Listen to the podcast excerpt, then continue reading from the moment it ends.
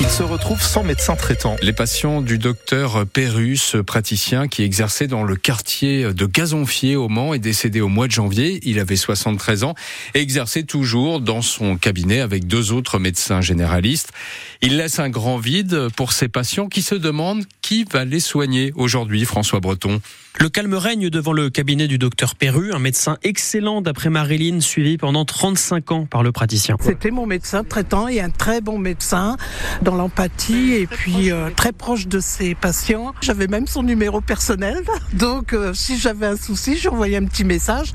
Il me répondait euh, dans la foulée ou dans la journée. Sa mort brutale et douloureuse pour les patients désormais inquiets, explique le boucher de Gazonfier Arnaud. C'est un quartier qui est quand même assez âgé et ils savent pas qui c'est qui vont retrouver après. C'est toujours compliqué d'avoir un médecin et euh, maintenant qu'il est plus là, euh, où est-ce qu'ils vont aller? C'est leur question. Quoi. Marilyn a déjà commencé ses recherches pour trouver un autre médecin traitant. Elle reste sur liste d'attente pour le moment et la situation pourrait durer car les médecins généralistes ne sont toujours pas assez nombreux pour répondre aux demandes, explique le président du Conseil de l'ordre de la Sarthe, le docteur Franck Bruel. On ressent un frémissement intéressant dans l'arrivée de médecins généralistes, notamment de jeunes, qui décident de s'installer, mais malheureusement, nous sommes encore en déficit. La problématique c'est qu'on ne peut pas diriger vers un médecin en particulier, puisque ceux qui restent sont de plus en plus saturés. Il y a entre 320 et 330 généralistes aujourd'hui dans la Sarthe. Certains suivent jusqu'à 3000 patients. Voilà, et les deux autres euh, médecins qui travaillaient avec le docteur Perru n'ont pas souhaité euh, s'exprimer sur l'avenir de ce cabinet. Trois jeunes hommes sont jugés à partir d'aujourd'hui devant les assises de la Sarthe. Ils sont soupçonnés d'avoir participé à une rixe mortelle rue des Sablons au Mans. C'était le soir du 31 décembre 2020. Un jeune de 18 ans, Sekuna Bangoura, était mort poignardé. L'un des accusés est soupçonné d'avoir porté les coups de couteau, les deux autres d'avoir frappé la victime ou de ne pas être intervenu. Dans le journal de 7 heure, nous entendrons l'avocat du père euh, de Sekuna. La vie n'est pas comme un jeu vidéo. Quand on meurt, on ne peut pas recommencer, euh, dit euh, cet avocat. C'est en tout cas ce qu'il compte dire aux accusés, lors de l'audience. Christophe Béchu a donné des détails sur la nouvelle révision du mode de calcul du DPE, vous savez, le diagnostic de performance énergétique, qui détermine si un logement est énergivore ou pas. Le nouveau mode de calcul sera un peu plus souple. Il permettra à 140 000 logements de rester dans le parc locatif, même s'ils sont classés E ou F. Rappelons qu'à partir de janvier prochain, les logements énergivores, les plus énergivores, seront interdits à la location.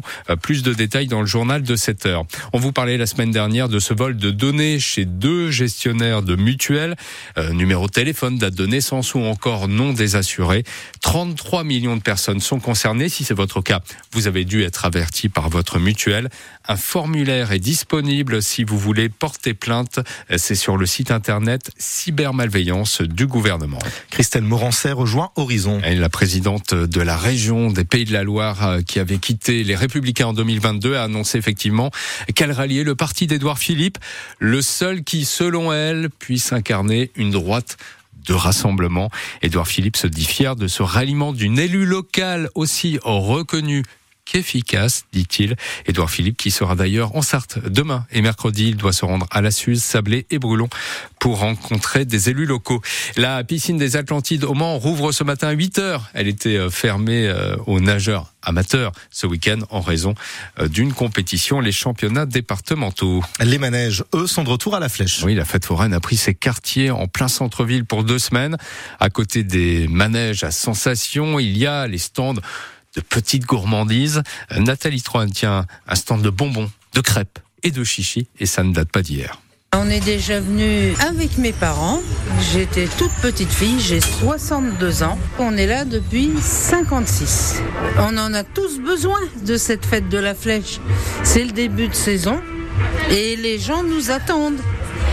En général, c'est la première fois assez importante de l'année dans la Sarthe. Alors on essaye de pas la louper. Les clients sont toujours au rendez-vous. Moi c'est mon métier, mais avant tout c'est une passion. Et les clients nous le rendent bien.